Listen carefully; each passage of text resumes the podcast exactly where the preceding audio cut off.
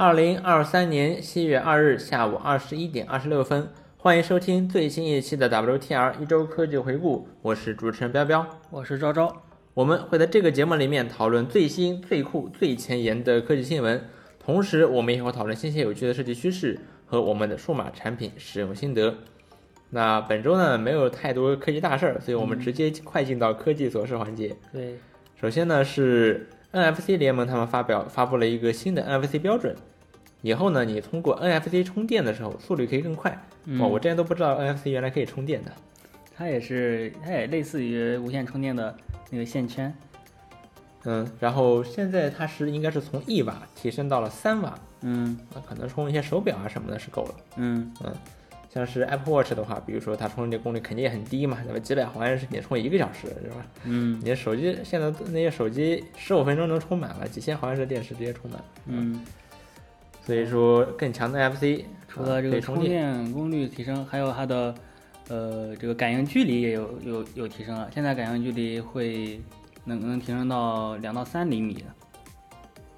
不是不止吧？我记得他好像是说要十几厘米了，十几厘米嘛？对，还是二十二三十厘米，反正很远的一个值啊。嗯，反正挺神奇的这么一个事儿啊。但是我我怀疑可能会存在盗刷什么的，这样这样盗刷什么的话可能会更容易了。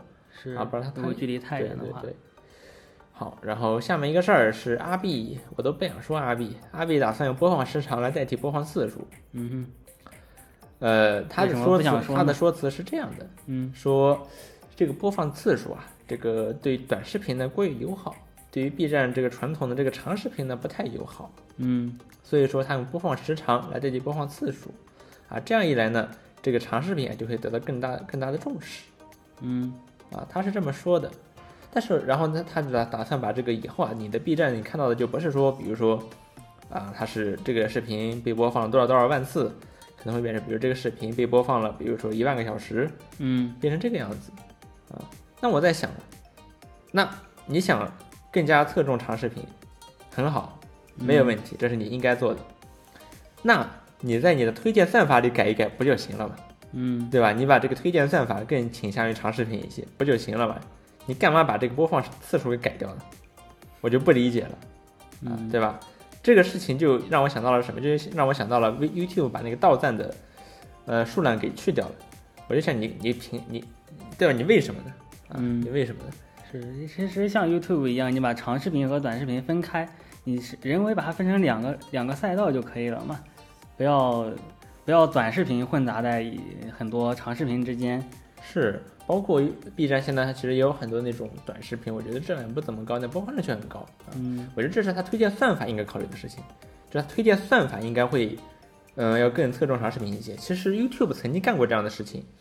就是 YouTube，它它也想鼓励这种长视频嘛，就是它，所以说它推荐算法，它会更加推荐那些时长在八到十分钟左右的视频。嗯，所以说你看 YouTube 上很多那些 YouTuber 他们发的视频就是这个值，对吧？嗯，甚至有很多 YouTuber 他本来一个事情可能两三分钟能讲完，对吧？他就给你拖到十八到十分钟，因为这样的 YouTube 会给他更多的这个推荐。嗯，就是这样的。呃，然后 B 站，我想你完全可以也可以这么干嘛，对吧？你可以改一改推荐算法就行了。是。但我觉得，然后我就改成播放时长，就特别的不直观。你干嘛这么改呢？确实很不直观。而且这个播放时长，陈瑞当天说的是以分钟数来显示，但是这个分钟数很容易很很容易就爆了呀。比如说你一条呃二十分钟的视频，你播放个一万次，那那那其实没有问题。哦，你播放那就十万十万分钟这样，对吧？嗯，现在十万播，现在是比如说十万播放量，对吧？十万。所以那这个以后这个单位可能变一变，比如十万分钟，我觉得这倒是没什么问题。主要是它改成这个播放时长，我觉得意义何在？我的我觉得特别不直观。嗯，这这给我给人一种他想要他他快要倒闭的感觉，就是这个平台实在没什么活跃用户了，我想遮一遮羞，对吧？让它换成一个大家不容易理解的数值，不容易理解的计量单位，然后我以我就可以掩盖我这个用用户正在流失什么的这种现状啊，给我一种这样的感觉。嗯，可能，但我觉得那起码他做出了一点改变，看看嘛。但但确实也不知道好坏，就像当年优酷把它的播放量改成了热度，嗯嗯，也是一个很脑残的行为，把创作者都给逼走了。嗯，好，然后下面一个事儿是微软，呃，有就 The Verge 爆出来了一个新闻啊，这是好像真的是 The Verge 他们去取，反正他们怎么着就取得了一个爆料，就是微软的内部材料显示，微软正在考虑收购 Bungie 和世嘉哦，啊。Bungie 是 Bungie 也是一家游戏公司，嗯然后做了还做了什么来着？做了一反正做了一些很优质的游戏吧。世嘉更别说了，对吧？微软正在考虑收购，哇，微软没准能够通过收购，来呃，把统一游戏界，对吧？嗯啊，巩固自己在游戏市场的地位。对，然后就遭报应了，FTC 暂停微软收购动视暴雪。呃，这是怎么回事呢？就是微软和动视暴雪达成了一个协议，就是说它必须在二零二三年七月十八日之前搞定全球的监管机构，然后这样才可以收购动视暴雪。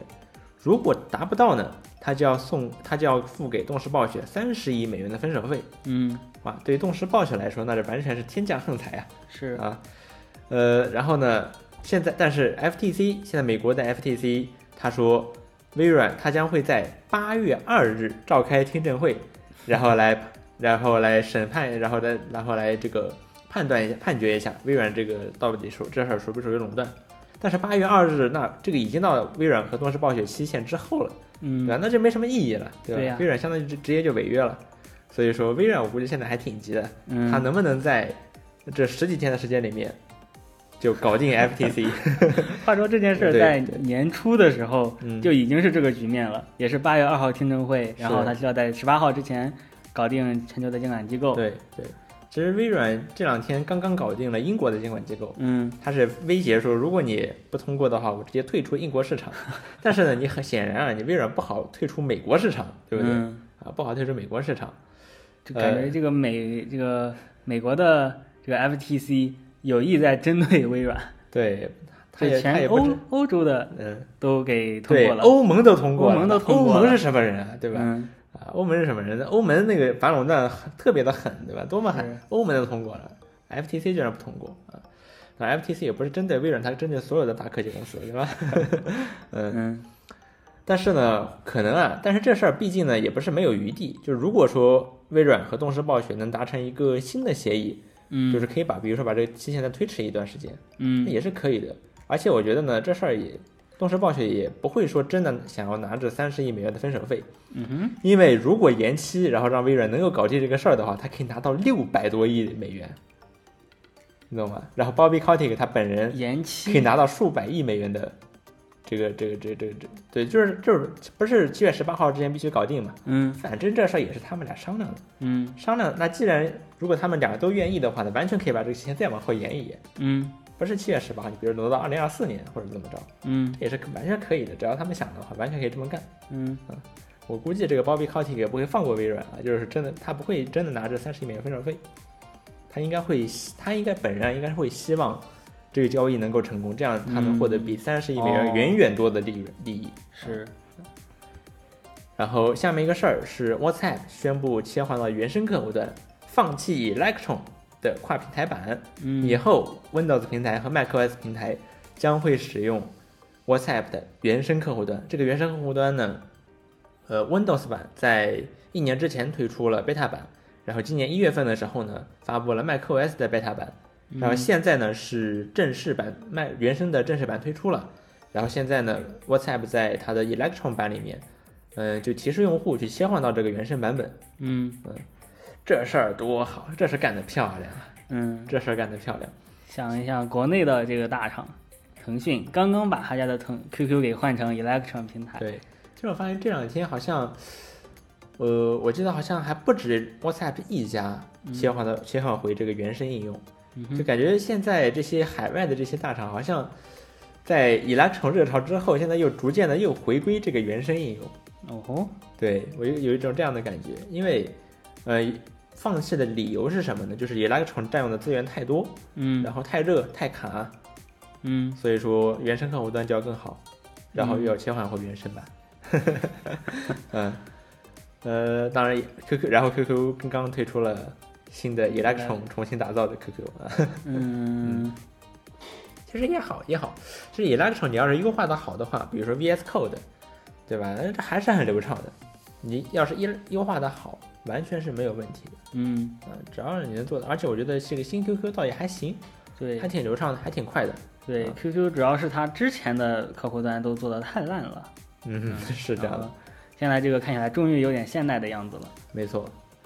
然后下面一个，下面呢，我们讲讲 Twitter 嗯啊，让我们看一看本周马斯克又又又又出了什么昏招啊？这周他出的新昏招是限制用户每日的刷推数量。嗯，哦这这这个事情认证的用户呢，也就是那个你花了每个月八美元嗯购买的蓝色对号的用户呢，每天可以读六千个六千条推文。嗯，然后如果是没有认证的账号呢，每天只能读六百条推文。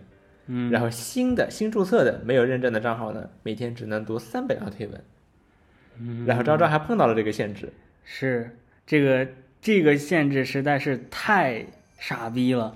是，就就你想一想，你在兴致勃勃的刷微博，你在你在或者你在刷视频网站，你看到了一个很有意思的推文，然后呃，然后你打算点进去看一看评论，或者说查看全文，点进去之后，你发现这个推特不让你用了。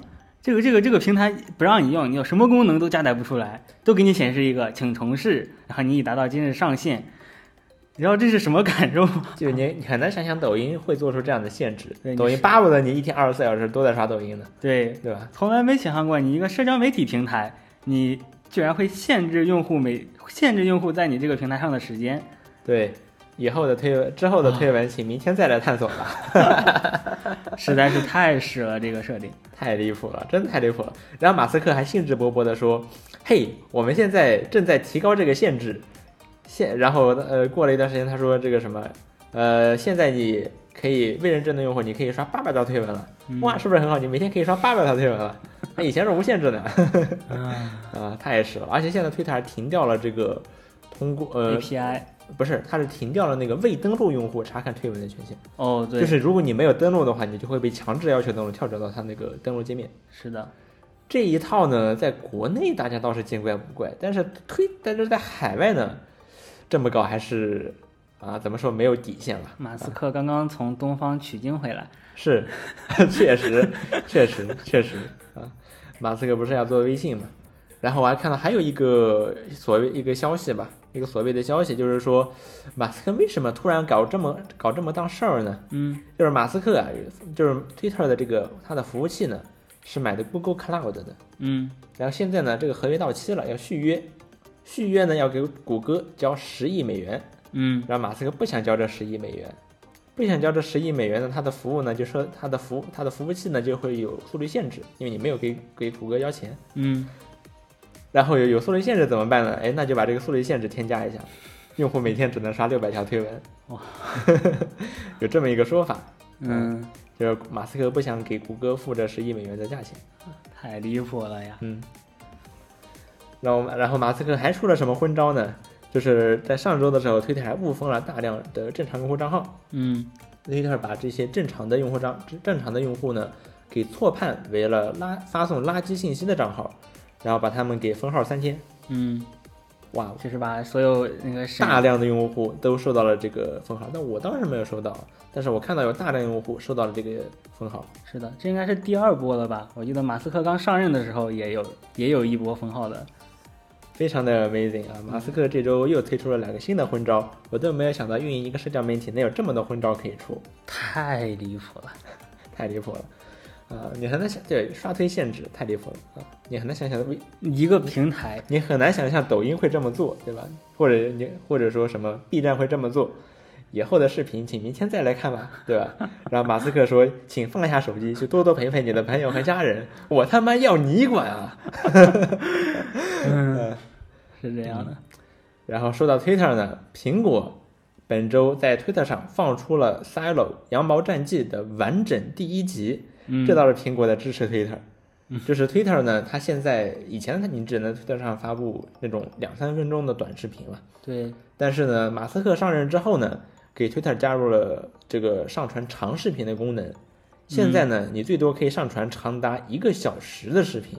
哇哦，然后呢，Apple TV 就在苹果的 Apple TV 在就在推特上放出了它的《萨洛羊毛战记》的完整第一集，正好五十九分五零九秒，嗯，大家可以在直接的推特上看完整第一集。然后呢，你想看剩下的集结束的话，可以去 Apple TV 上去购买它的嗯。Apple TV Plus，、嗯，这太非常的 amazing 啊这！太有意思了。太，有意思五十九分钟的推特视频，对，然后你可以在上面完整的看，还有用户看着看着觉得不爽，说马斯克你能不能给推特加个投屏功能啊？啊，在手机上看这实在是太不爽了。嗯。我这面前就是大电视，结果只能在手机上看，能不能给、对推特加一个投屏功能？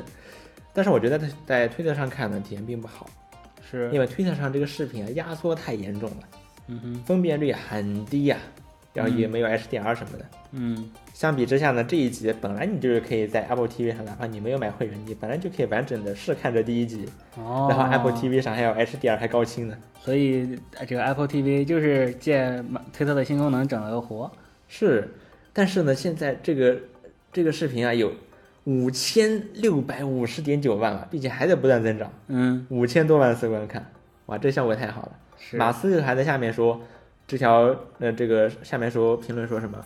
希望更多的公司这么干，你服务器都撑不住了，嗯，非常的 amazing 啊、嗯 a p p l e TV。然后下面一个事儿是老黄又也在作妖，就是有消息称啊，RTX 五零系显卡可能将会推迟到二零二五年发布。嗯。呃，就是二零二三年呢，马斯呃不是老黄发布了这个散热器显卡嘛，然后显卡呃二零二二年啊，然后显卡两年一更。啊、呃那嗯。下一波呢，按理说应该是二零二四年，但是呢，因为四十系显卡卖的实在是太差了。嗯。所以说，所以说五十系显卡可能会推迟一点啊，到二零二五年发布。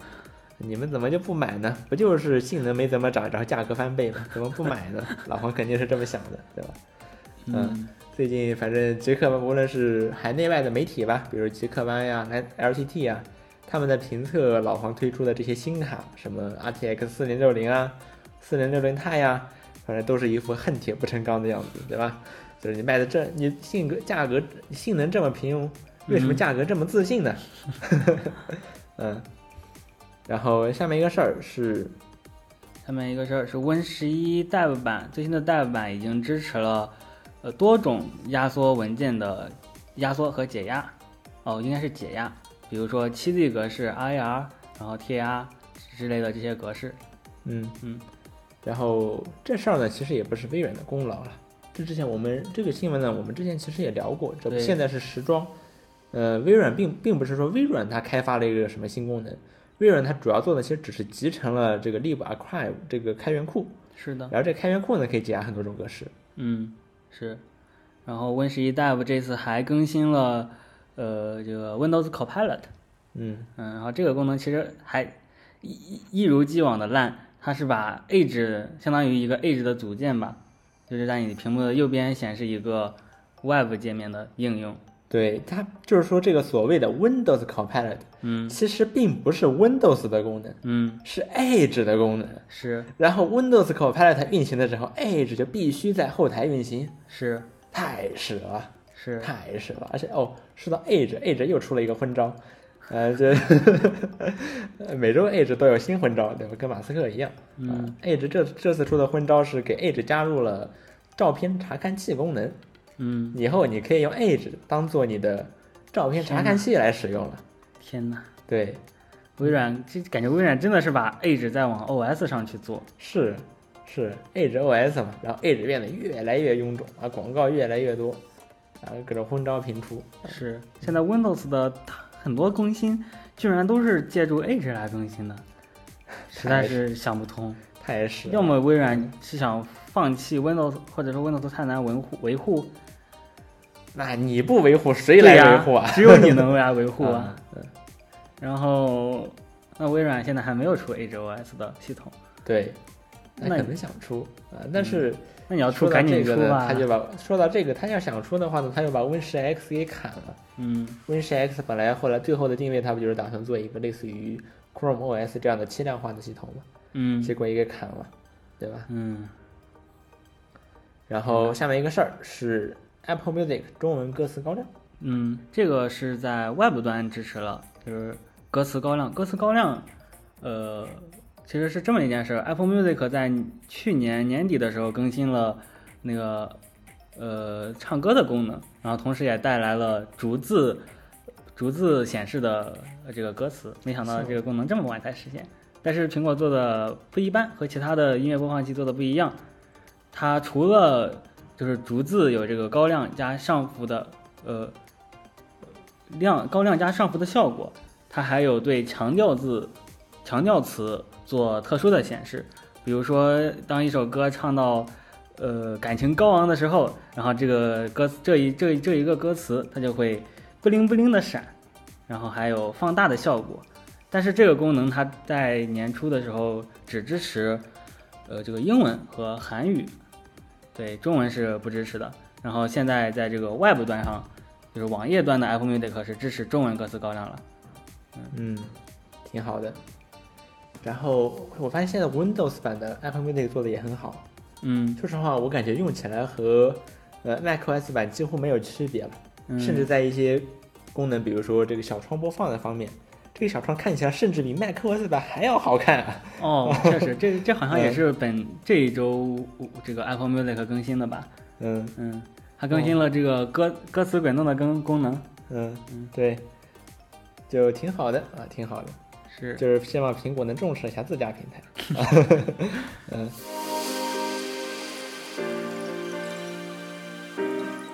然后下面进入科技新闻环节，这周昭昭去上去了上海，嗯，参加了 MWC 什么世界通信展，对世世界移动通信大会，哇，我我看这个太有排面了，太有排面了。这个是 昭昭是为什么？么能出？为什么能去呢？是以什么身份去的呢？我是以这个魅友去的，嗯，这件事情挺有意思的。这是魅族社区在招募 MWC 的呃魅友，就可以免费送你一张 MWC 的门票，大概值六百九十九块钱。嗯，然后是招三十个人，然后我就报了名。他可能还要填，还要填什么呃自媒体账号之类的。好，那然后我刚好有一点点的一点点粉丝吧，然后就填了，没想到真的真的通过了。哇，哇，然后招招，然后招招就可以填自己是来自于哪家单位，嗯，然后昭昭居然就填了苹果公司，然后居然就通过了。所以昭昭的这个牌，他入场的这个牌子上呢，就写的是苹果公司。嗯，这个其实是，呃，这应该是一个叫交流胸牌的东西，就是你带着这个东西，带着这个牌牌，然后里面的一些工作人员就知道你是被邀请来的。嗯，对，然后昭昭然后这个看到了什么？随便填。看到有什么有意思的东西呢？嗯，对，然后呃还继续说回魅族吧，就是魅族这次为什么会找魅友呢？其实这场 MWC 魅族算是首席赞助商之一了。嗯，哇，这排面这也这也太有才了，没想到魅族投靠吉利之后，还能干出这种事情来。真是有钱的腰杆挺的背直啊！对，腰杆挺的倍儿直。嗯然后这次魅族也做了一个非常用心的、非常用心的呃展台。我觉得魅族的展台应该是在这次展会里面所有展台里面数一数二的了。嗯，然后他在里面放了自己的魅族二零系列手机，然后还有车，还有一些周边。嗯，基本上是魅族现在在做的这些生意吧。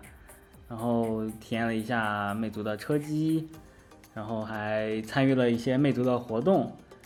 参与完之后，魅族还送我们了一个一个礼盒，这个礼盒还挺有也挺有意思的，里面有呃里面有一个魅族的水杯，里面有一个呃一个一个袋子，那个袋子叫什么来着？嗯，就是看起来很像皮革，我我有点忘记那个袋子叫什么名字了。然后就是搜一下这些物品，大概水杯魅族标价一百四十九，那个袋子，呃，小米有一款一样的，是标价九十九。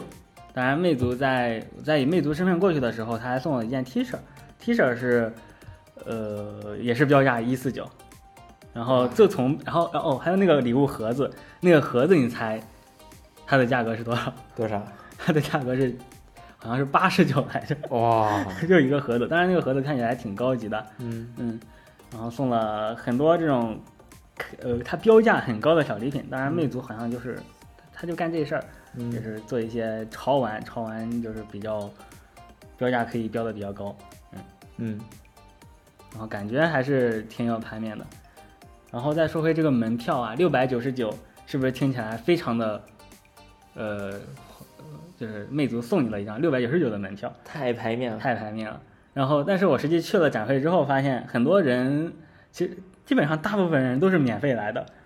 这样的啊，这样的，对，因为六百九十九确实就是为了让你，呃，感觉很值，让你看起来很值。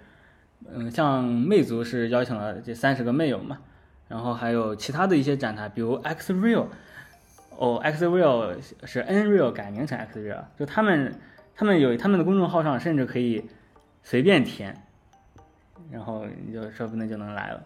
哦，这样的，嗯，对，当然他们他们那种填的话，可能就不算是什么邀请来的，嗯嗯，然后第二，我觉得第二做排展台做的第二好的就是 X Real 了，第一好的是魅族，我觉得第一好的应该算是魅族吧，嗯，其实 X X Real 展台也做的非常用心，它有很多个区域，比如说一个是呃 X Real 的眼镜和汽车联动的一个展区，然后还有一个是办公的展区，办公的展区就是摆了一个摆了一个 Windows 笔记本，又摆了个 Mac，啊，还有一个游戏的展区，摆了三台三家的主机，然后还有一个是呃体验手机的一个展区，然后做的是一个、模仿了一个地铁那样的场景，嗯，然后我觉得它的展台做的也是很不错的。然后在体验 X Real 的时候，就遇到一件有意有意思的事情。那个 X Real 的那个工作人员看到我带了一个 Apple 的胸牌，然后他就问我，我体完我体验完之后，他就问我，呃，你们觉得你觉得我们这个眼镜和你们的那个 MR 比起来怎么样？然后我当时都懵了，狐假虎威是吧？你到底我都我都懵了。然后那个人，然后人看我懵了，还说你不是你不是 Apple 公司的吗？然后 然后就特别尴尬，我说我随便填的。然后后来再去逛展的时候，我又把那个牌子反过来戴了，太尴尬了。嗯，然后 X，然后再聊一聊 X 六的这这这个产品吧，这也是我应该是应该算是我第一个体验的 AR 产品了。嗯，然后它的产品，它的这个 X 六眼镜和我想象中其实有些出入，就它它的可视角度非常的小，小到你可以看到这个这个呃显示器的边框，就是看到这个画面的边框，因为它的这个眼镜是用作额外的显示器这么一个功能，但是它的可可以看到的范围只有你，你想象可以想象在你目光前面，在你眼前有一个长方形，一个十六比九的长方形，然后只有这个长方形里面是有内容的，所以它不能像 VR 一样，你可以瞟一眼能够，呃，能够瞟到一些周围的场景，你只能看到，只能只有中间那一块是有画面的，嗯，然后这个画面你需要对到，你需要把这个方形给对到，呃，它显示的那个方形上面，嗯，总之这个体验还是比我想象中要，哎，那它的设点，那它设备会不会很轻薄啊？嗯，它的设备的话，它可能比起 VR 头显要轻薄一点，但是它还不是，还是需还是在你眼眼睛前面有一个投影的东西吧，就看起来 看起来哎，它是单眼相？对相对相对轻薄一点吧，但不能说非常的怎么样。然后它是它它是双眼的，嗯嗯，对，所以说它还是主要是用作一个扩展的显示器。对，像你刚才提到，它有提供了一些 Mac 呀、Windows PC 啊，嗯，然后主什么主机啊这些，对意思是让你可以把这些东西连到这个眼镜儿上，对，然后你就可以用眼镜儿，相当于是看一个大屏，当做这些设备的扩展屏幕来用。是它并不是说想让你只使用这个设备本身，然后有有一个 AR 或者 VR 的体验，怎么着？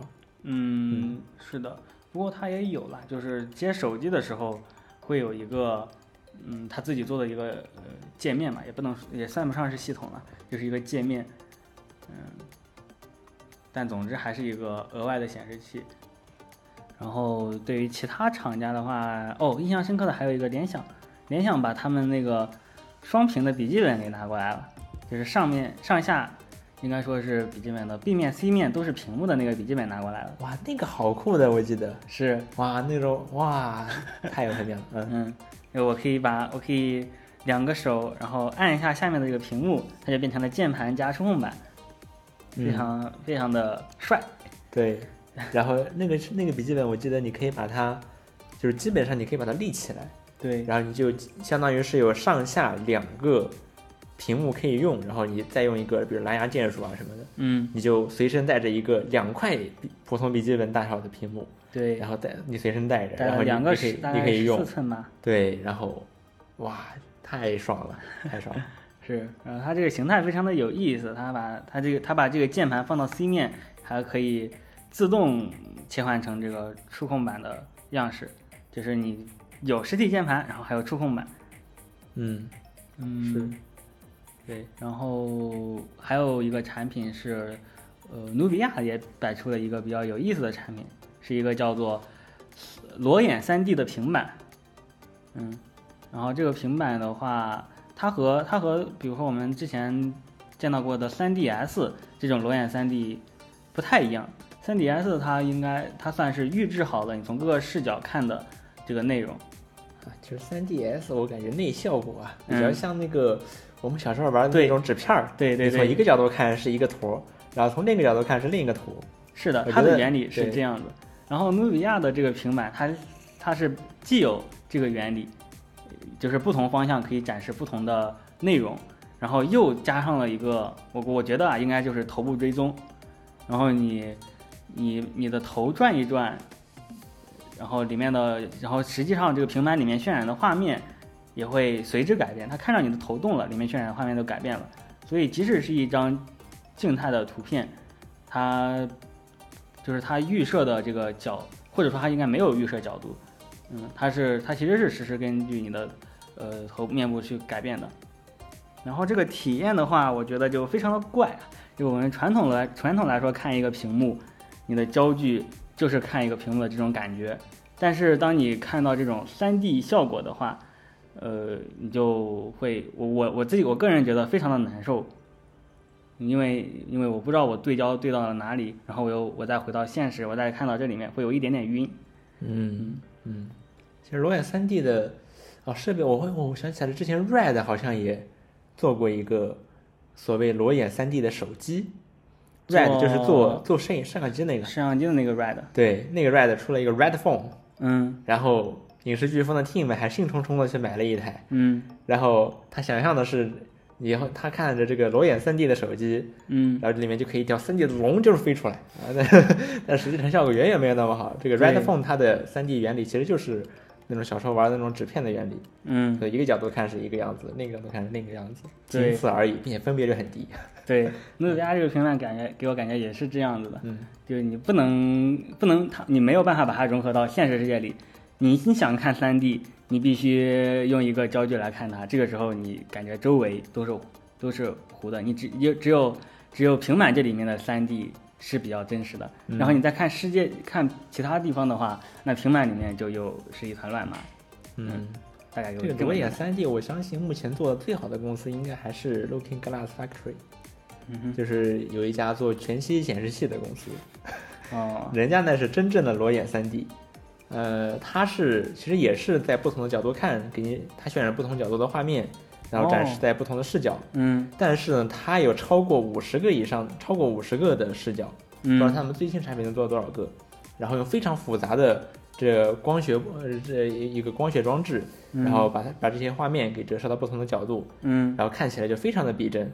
嗯，对，人家那个是真正的裸眼 3D，哦看起来就像是里面有条龙能飞出来一样，就这种效果。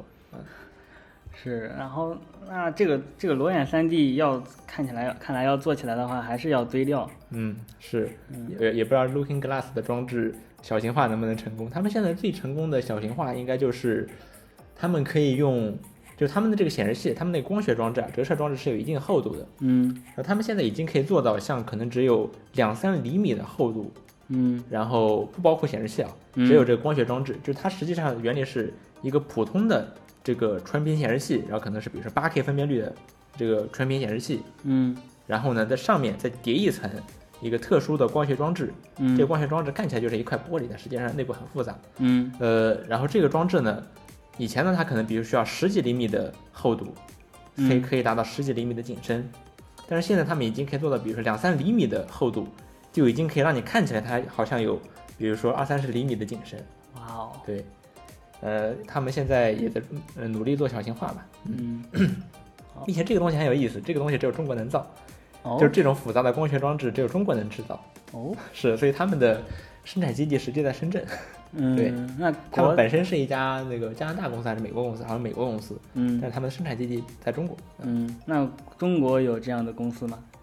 据我所知没有，全世界做全景显示器的好像只有他们一家。嗯当然也可能做的也有，但是这个原理的只有他们一家，可能有专利什么的。嗯，嗯，然后下面，然嗯后 MWC 就让我印象深刻的就只有这些厂商这些产品了，然后其他厂家就让我感觉非常的普通，比如华为，华为摆了摆了一些可以在华为专卖店里面摸到的设备，嗯，就仅此而已。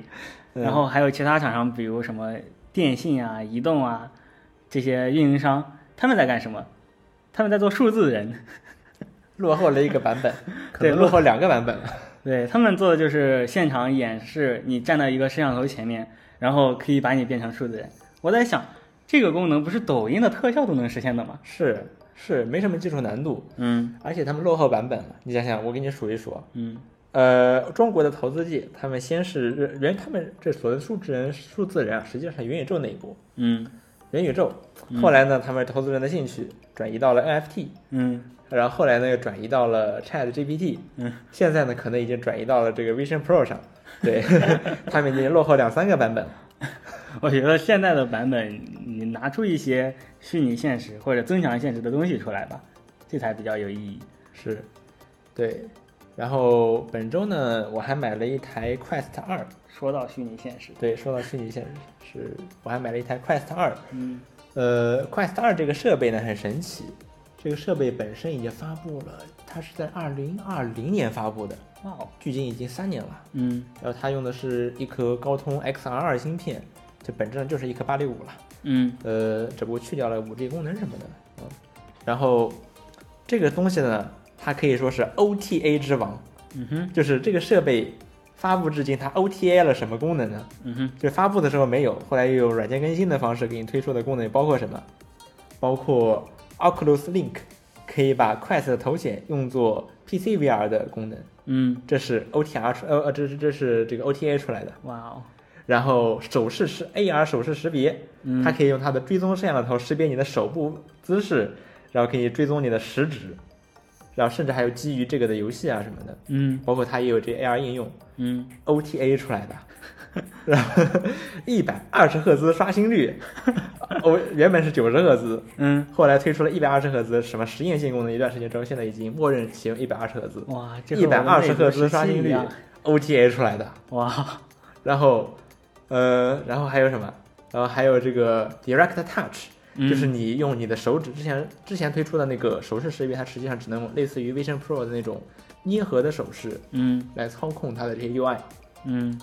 它最近呢又推出来了一个 Direct Touch，你可以直接在它的 VR 空间里面用你的手指去点这个 UI 元素或者滑动哇，，OTA 出来的这些重磅功能哦，它发布之前 OTA 了诸多重磅功能，嗯。就，非常非常牛逼，我觉增得值产品，对我觉得是可以说是 OTA 之王。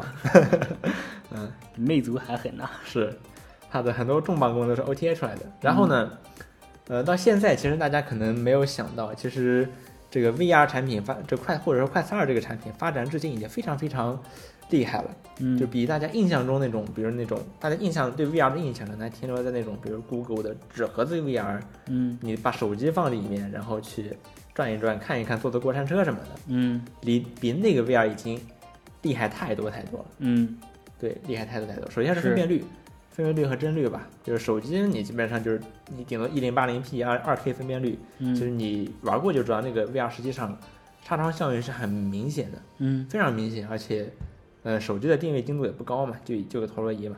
对，对，然后 Quest 二呢，它的杀伤效应，它的分辨率就要高很多，它应该是什么两千二多，两千两百多少，还是乘以一九几几吧？就非常高的一个分辨率。然后纱窗效应呢，纱窗效应就是你看起来能看到这个 VR 世界里面一个个像素点儿，嗯就好像透过纱窗看世界一样。嗯呃，然后纱窗效应呢也有，但是呢没有特别严重，就没有特别严重。呃，当然比起 Vision Pro 来肯定还是有差距。Vision Pro 据说是基本上看不到像素点了，嗯那 Quest 2还是能看到的。嗯，呃，只不过呢，比我我觉得是可以接受的程度。对还是比较精细的。嗯然后呢，它也支持一百二十赫兹刷新率。嗯呃、这个很多当时体验谷歌纸盒子 VR 的时候，大多数手机应该还是只有六十赫兹刷新率。嗯，是的。呃，然后那个时候我记得好像是什么三星有什么 Gear VR，总之那个时候也很老的事情了。对，然后包括定位，定位也很精准。现在，呃，Oculus 的这个 Quest 它用的是所谓 Inside Out 的定位方式，就是它头显上有很多个摄像头，嗯然后通过这样这些这些摄像头呢，不需要借入什么额外的基站啊什么的，就直接可以定位到头显本身的在空间中的位置，包括头显的这个手柄的位置。嗯，那这个定位也已经非常非常精准，而且呃非常精准。对，对，然后呃也很快速吧，就基本上感受不到什么延迟啊什么的。对，我觉得让让我在 VR 世界里面，嗯，感受到真实的一点，就是这个稳定是稳，这个定位的稳定是非常重要的。就比如说你放了一个屏幕在空间的某个位置，但是你转转一下头再看回去，那个那个屏幕的位置就偏了，或者你就在那原地看着它漂移，这些这些都是很糟糕的体验。但是在呃，但是 Quest Two 它已经优化的非常非常好了，就这种这种现象是基本上是不会出现的。是，是，呃，然后再比如说它的，再比如说 Quest 2也支持透传，哦，嗯透传也是它 OTA 出来的功能。嗯，呃，它的透传的效果说实话比较差，就是一个很模糊的，呃，黑白的，黑白的这个画面，感觉看起来像是红外的画面，顶多只或者是 TOF 的画面。对，顶多只能让你看清楚人影，但是具体的就看不清楚了，是的，尤其是看屏幕啊什么的，就看不太清楚。嗯呃，但有透传，这个我们等会儿可以细聊一下。嗯呃，然后，呃，还有它的软件方面，嗯它的软件也做的已经比较成熟了。比如说，呃，看到 Vision Pro，大家看哇，Vision Pro 可以支持多个窗口啊什么的。嗯那嗯其实 Quest 2呢也支持，嗯对吧？你可以并排摆放三个应用同时使用。嗯那当然是传统的这种安卓应用啊，它本身是基于安卓的。嗯嗯然后呢，它也本身也有比较丰富的这个 A 呃这个 VR 生态，它这个头显本身这个一体机里面呢有很多呃 VR 的游戏还有应用什么的。嗯游戏的话，我印象比较，比如大家呃，因为可能最出名的，比如说 Beat Saber，是或者说也在玩特波泰尼一个打乒乓球的呃一个游戏，嗯做的很好，嗯做的很好。呃，然后连到电脑上的话，也可以玩那些 PC VR，比如说什么半条命 Alex 这种。嗯这都是可以玩的。然后 AR 应用的话呢，呃，比如说浏览器，嗯、它 Oculus 的浏览器呢也是支持多窗口的，然后你也可以拖拽它的窗口大小，嗯对吧？它也你在你也可以在浏览器里面观看 Web XR 的内容，嗯这嗯都是没有问题的。比如说你可以看看 YouTube 上的全景视频，嗯这都没有问题。就是 Oculus 其实是这个 Quest 2其实是一个比大家印象中的 VR 已经好很多很多的一个 VR 设备，对。对，包括这个设备大大改变了我对当前呃 VR 设备的嗯。这个期期待。嗯嗯。嗯，当然，我我当然我如果我们把它和 Vision Pro 和苹果展现出来的这个 Vision Pro 相比呢，其实还是我们可以看到一些有趣的方面嗯。啊，有趣的方面，就比如说这个透传，就 Vision Pro 的透传呢，据体验过的人讲是可以做到带着它看手机的程度，嗯。这就能做到什么呢？就比如说你要在 Quest 2上面去登录一个账号，其实是很困难的。对，就比如说我要登录我的微软账号，嗯那我需要它，那我需要什么？我需要在头显里面带上头显，点击这登录按钮，它会告诉我说要在电脑上去到一个什么 Microsoft 点 com，嗯呃 slash link 这么一个 URL，然后在里面输入头显里面显示的一个登录代码，输入登录代码之后呢，在电脑上点继续，然后这样才可以登录到头显。这个体验是很糟糕的。是的，但如果说这个它的透传能做到好到一定程度，那它就可以，比如说扫描手机上的二维码，嗯然后就可以登录了。嗯这个体验就要好不少，是这是我印感触比较深的一个方面。嗯嗯，对于这一点的话，我觉得还是苹果和这个 Meta 走的是两条不同的路。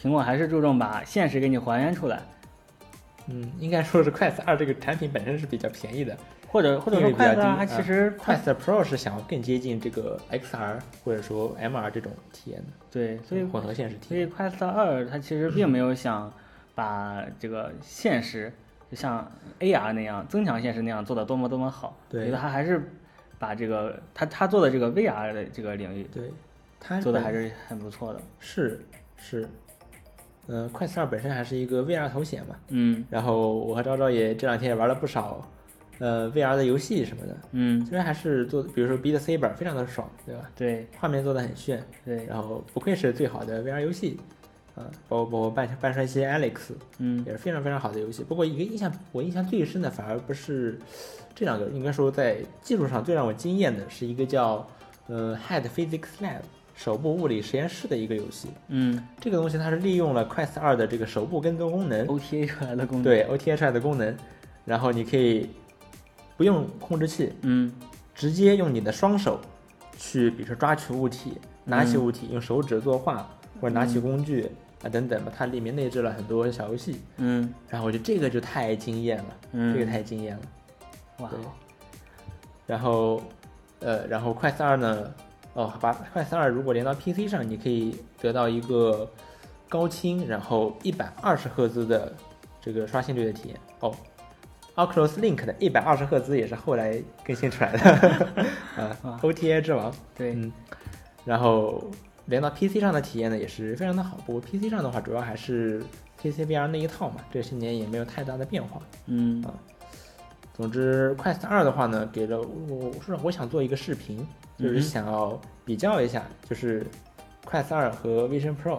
嗯对，当然这两个比较，这个比较并不公平啊，毕竟 Quest 二卖三九九美元，嗯然后 Vision Pro 卖三千四百九十九美元，是价格差了十倍有余。是的，啊这不是一个公平的对比。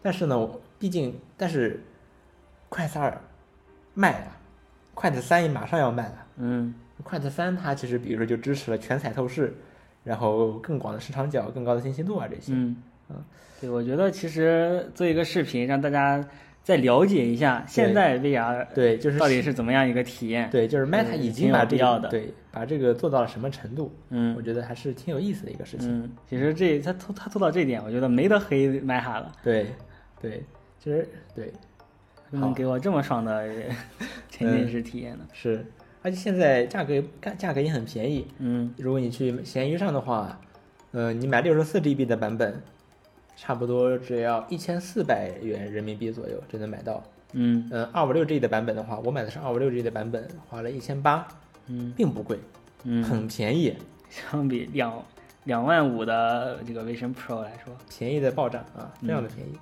Meta 我估计它最开始是便亏本卖的，啊，它的因为 Quest 二在它推出的时候，配置是很高的，嗯。它嗯的配置是很高的。嗯呃，好，那么以上就是本周 WTR 的全部内容了。嗯，我是彪彪，我是昭昭，我们下周再见，拜拜。拜拜。